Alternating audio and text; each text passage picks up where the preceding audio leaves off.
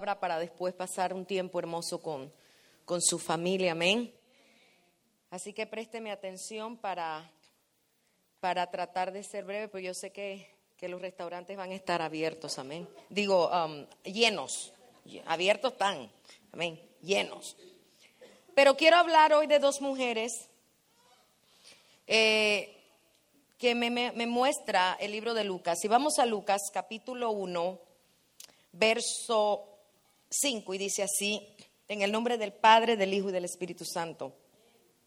Hubo en los días de Herodes, rey de Judea, un sacerdote llamado Zacarías de la clase de Abías. Su mujer era de las hijas de Aarón y se llamaba Elizabeth. Ambos eran justos delante de Dios y andaban irreprensibles en todos los mandamientos y ordenanzas del Señor, pero no tenían hijo porque Elizabeth era estéril y ambos eran ya de edad avanzada. Vamos a, al verso 26, dice, al sexto mes el ángel Gabriel fue enviado por Dios a una ciudad de Galilea llamada Nazaret, a una virgen desposada con un varón que se llamaba José de la casa de David, y el nombre de la virgen era María. Y entrando el ángel en donde ella estaba, dijo, salve muy favorecida, el Señor es contigo, bendita tú entre las mujeres. Padre, yo te doy gracias por esta palabra. Yo te pido, Espíritu Santo, que hables a mi vida, Dios mío, pero también hables a estas mujeres y a estas familias que han venido aquí a recibir de parte tuya una palabra que les ayude a seguir adelante en este tiempo donde todo, Señor, se está alineando para la venida de Cristo tu Hijo. Y gracias porque nosotros hemos entendido que necesitamos de ti. En el nombre de Jesús, dele un fuerte aplauso al Señor. Amén. El muchacho me está tomando foto que salga flaca y sin arruga. Bueno, qué difícil, ¿no? Después de los 40 pedir eso. Flaco y sin arruga. Bueno, quiero hablar en esta ah, mañana de dos mujeres y una de ellas es una mujer anciana, eh, una mujer, decimos en Panamá, de tercera edad después de cierta edad en Panamá, pues hay jubilación. Ya aquí en Estados Unidos ya le quieren poner jubilación a la gente a los 90. 85, yo creo que quieren cambiar la, la, edad de jubilación, ¿no? Mientras ellos disfrutan el fruto de nuestro trabajo. Pero no vamos a hablar de eso porque vamos a salir bravos. Vamos a hablar de la palabra. El asunto es que esta mujer tenía muchas buenas características y yo quiero hablarle primero a las mujeres de, edad grande, a esas abuelitas, a esas mujeres que tienen 60, 65, 70, 75 años, que han vivido mucho, que han pasado por mucho, que han experimentado mucho. El diablo los ha tratado de matar, pero Dios la tiene de pie. El diablo ha tratado de acabarla, pero Dios la tiene de pie. Esas mujeres, oh sí, dale un fuerte aplauso al Señor. Y por eso quiero centrarme a hablarle a esas mujeres, abuelas, tatarabuelas, porque a veces uno predica y como que se olvida un poquito de esas damas que son el sostén de nosotros terrenal, porque nuestro sostén es Dios. Mi mamá tiene 73 años y es una guerrera. Es una mujer que sabe orar. Es una mujer que a veces yo estoy en los aviones, cuando estoy en los aviones eso, y me está de rodillas, está clamando, está orando. Por eso hoy también quiero honrar a esas mujeres guerreras, esas abuelas, esas aleluya, mujeres que han peleado por su familia, que han luchado por sus hijos, que han luchado por sus nietos y que sufren y siguen sufriendo. Quiero hablarle a, esa, a esas damas que trabajaron en el campo que criaron allá en nuestros países. Ahora están acá y su vida es un poquito más, un poquito mejor, pero entonces ya, ya no trabajan en el campo, ya, ya no, esto, Tal vez no, ya no lavan en el río, pero ahora sufren porque su hijo está en una situación, su hija está en una situación y sus nietos o nietas están en una situación. Entonces yo te quiero dar una palabra de Dios en esta hora. Muchas veces a esa edad nuestras personas adultas mayores piensan que ya no tiene sentido la vida. He escuchado a muchas personas de, de grande edad diciendo, ya yo no quiero seguir viviendo, ya mis hijos no me quieren, ya mis nietos no me quieren, ya mis hijos no me llaman mis hijos nada más me llaman a pedirme un favor o para que les cuide los hijos.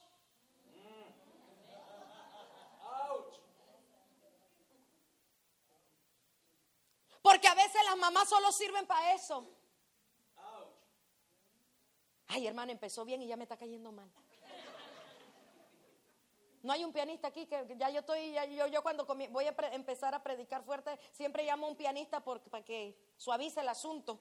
Ya estoy como David, que tocaba el, arpa y la cosa para que Saúl se calmara, hermano, para que nos calmemos aquí. El asunto es, hermano, que a veces solo llamamos a la mamá cuando necesitamos un favor. O para que nos preste dinero. En vez de que uno le dé a los papás uno le sangra a los papás, a la mamá. Y la pobre abuela, que tiene su guardadito, como nos ve en circunstancias difíciles, ¿qué hace uno? Saca del guardadito a darle a uno que es bien sinvergüenza. Pero, ah, pero te voy a decir algo. Pero no nunca nos sentamos a escuchar un consejo. Porque cuando esa abuela quiere darnos un consejo, ya yo sé lo que me estás diciendo. Y así está la sociedad, hermano y hermana querida.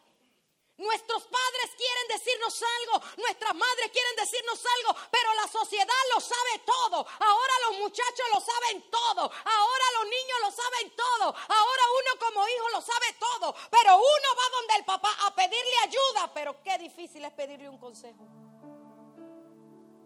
Qué difícil es llegar donde, donde una abuelita, abuelita, déjame sacarte a, comerte un helado. Abuelita, déjame, déjame sacarte a comerte un taquito. ¿O por qué siempre un taco? Déjame llevarte al Cheesecake Factory. ¿Sí o no? Porque siempre tiene que ser un taco. Ah, pero cuando uno sale preñado y toda la cosa, eh, eh, eh, esto, uno hace planes, pastor, porque así es el hispano. Usted no ve que los gringos crían a los muchachos y se van, después que los crían, ellos se pierden. Se van para Europa, se van de crucero. En Las Vegas, hermano, eso está lleno de, gente adulta, viejito, apostando. Hermano, eso no está bien. Yo no, no te estoy diciendo que está bien. Lo que yo te estoy diciendo es que ellos viven su vida. Alguien dijo que bueno, alaba. Pero mira, mira, mira esto que te voy a decir. Nosotros los hijos hacemos nuestros planes y nunca incluimos a nuestros padres pero le metemos los problemas a ellos. Y sobre todo a la mamá. Y claro, la mamá es mamá. Bueno, no todas las mamás son buenas, hay mamás y mamás, sí.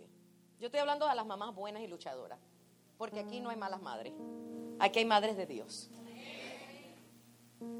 Y entonces, los hijos hacen sus planes, pero son adultos, yo soy adulto, no te metas en mi vida. ¿Sí o no?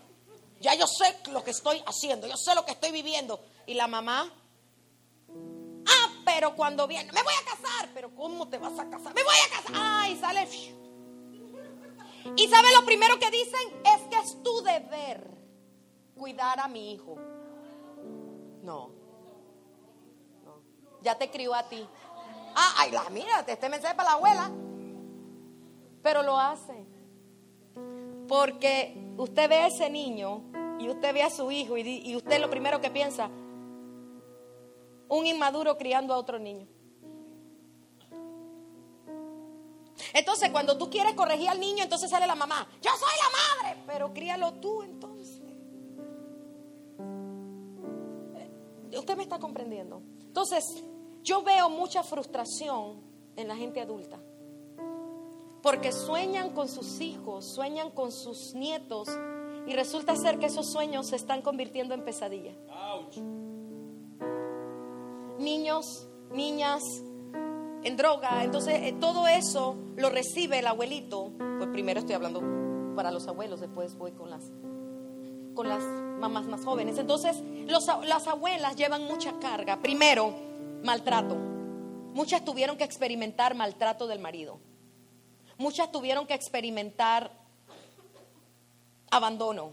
Muchas tuvieron que experimentar trabajo extremo para que usted esté ahorita en este país, en Estados Unidos. Muchas, hermano, muchas no conocieron la luz hasta que salieron de su campo. No, sé si me está comprendiendo. Muchas no tuvieron ni siquiera un buen colchón para dormir, para descansar. Entonces vienen y todavía nosotros en vez de darle una mejor, una mejor calidad de vida, lo que le echamos es más trabajo. Porque decimos, es tu deber. No, tu deber es amar a esa viejita. Tu deber es amarla con locura. Tu deber es darle fe, que los últimos años que le quedan, esa viejita pueda sonreír. Porque muchas de esas viejitas no han sonreído. ¿Por qué? Porque han trabajado y trabajado y se la han pasado trabajando y trabajando. Y yo lo digo por mi mamá. Mi mamá ha sido una mujer que desde pequeña ella tiene sus manitos. Yo se la agarré en estos días dura y yo la regaño. Le he puesto, mi esposo es testigo, le hasta le he puesto a alguien que le limpie. Pero usted sabe que cuando llegan a cierta edad ellas son las que saben. Y no le gusta cómo le trapean y no le gustan cómo le barren y no le gusta entonces yo he tenido que entender, mamás jóvenes, mamá, ¿dónde están las mamás jóvenes que levanten la mano? Yo he tenido que entender que mi viejita, va la mano.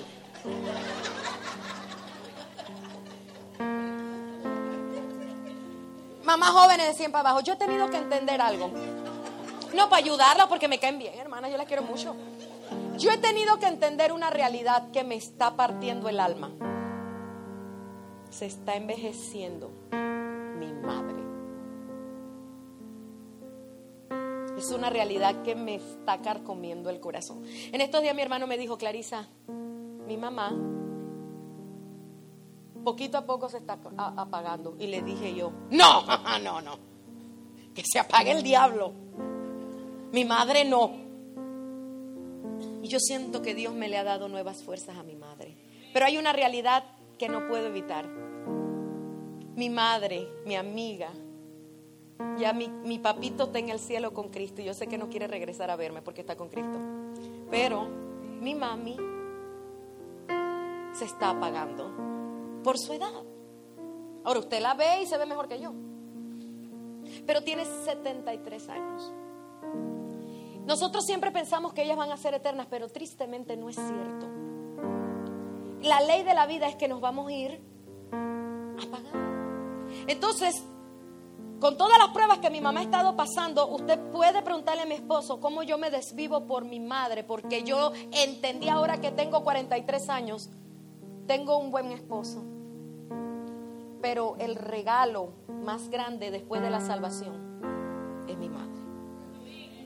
Mi esposo la llama, a veces me gana. Y lo que ya no me está gustando,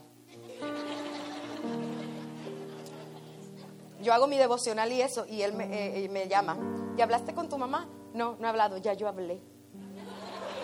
Y me comienza él a decirme los chismes primero. Cuando mi esposo tiene un proyecto, él llama a esa dama y le dice, suegra, ore.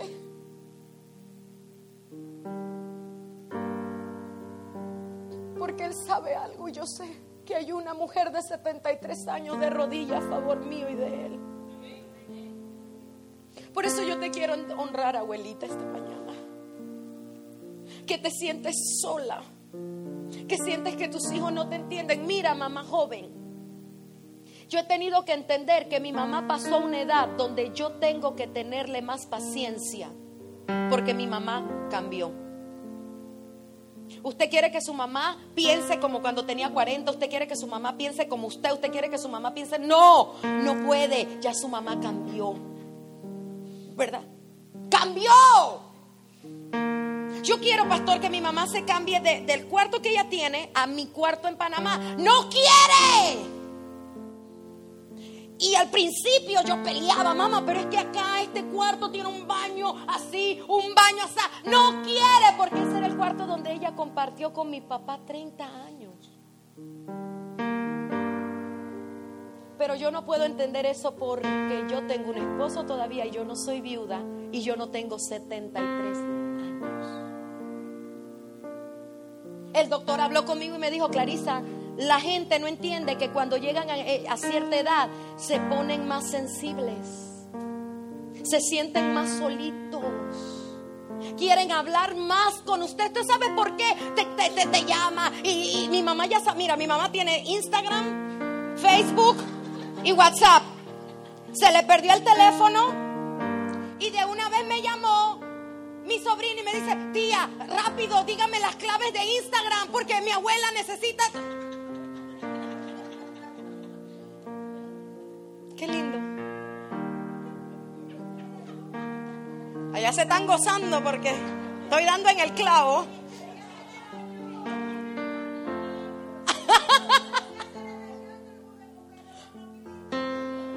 Porque ellos quieren smartphone, ¿eh?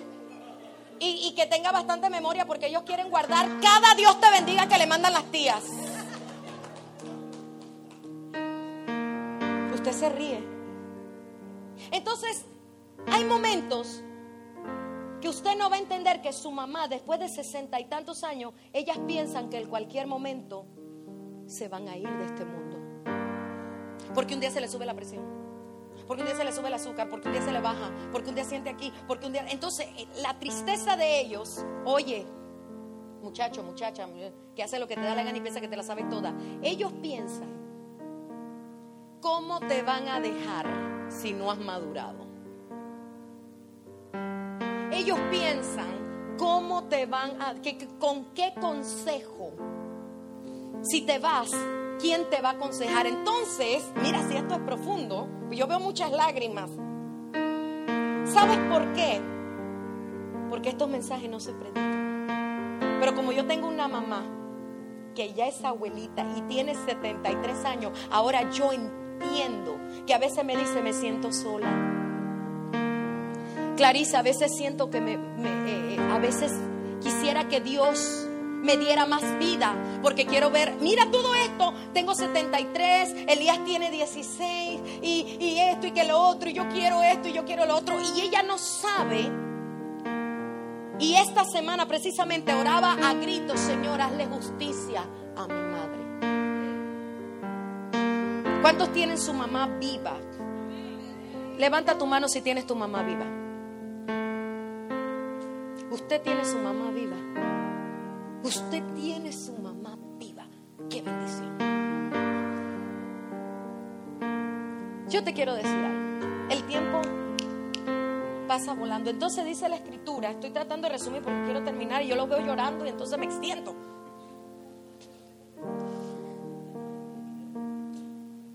El, ella caminaba ancianita, pastor, con su esposo ancianito pero Dios no les había dado la bendición de ser papás. Entonces ellos no le importaba cómo la viera la gente. Y así que abuelita, a ti no te importa cómo te vean tus hijos porque Dios te ve con un amor increíble. A ti no te importa cómo te vean tus nietos porque Dios a ti te ve diferente. Dios a ti te ve con un amor increíble. Estos viejitos, lo único que hay un detalle, Dios quiere que vivas recto. Dios quiere que vivas en integridad. Cuando tú vives en integridad, lo que has estado esperando va a llegar porque va a llegar. Los cielos se van a abrir. Los cielos se van a abrir a tu favor, abuelita. Abuelita. Dios ha oído tu oración, abuelita.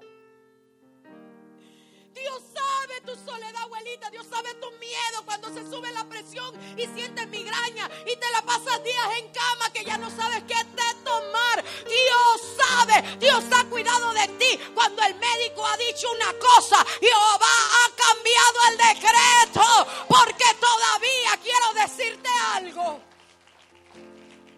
Mientras estés en esta tierra tienes una misión que Dios te ha entregado en tus manos. Así que abuelita, esta mañana esta panameña gritona te dice, todavía hay tiempo. Cuando ella pensó que el tiempo se le estaba acabando, el Señor se acordó de ella. Y le dio una palabra. Y Dios me enseñó, Clarisa, yo quiero que le enseñes al pueblo que yo también tengo planes para la gente de tercera edad. Yo también tengo cosas grandes para ellos. El Dios de Moisés es tu Dios, el Dios de Abraham es tu Dios. Yo siento la presencia de Dios, el Dios de Isaac, el Dios de Noemí. Noemí lo había perdido todo, pero Jehová se acordó de ella. Y en ese mismo capítulo, ya terminé con las abuelitas. Ya las hice llorar. Dios, no, yo no. Dios, perdón, Dios. Hay una muchacha, y esto es para las mamás jóvenes. Hay una muchacha llamada María que está haciendo su boda, yo creo. Porque ahí se casaban, en ese tiempo las muchachas se casaban entre 12, 15 y 16 años. Era la, la cultura.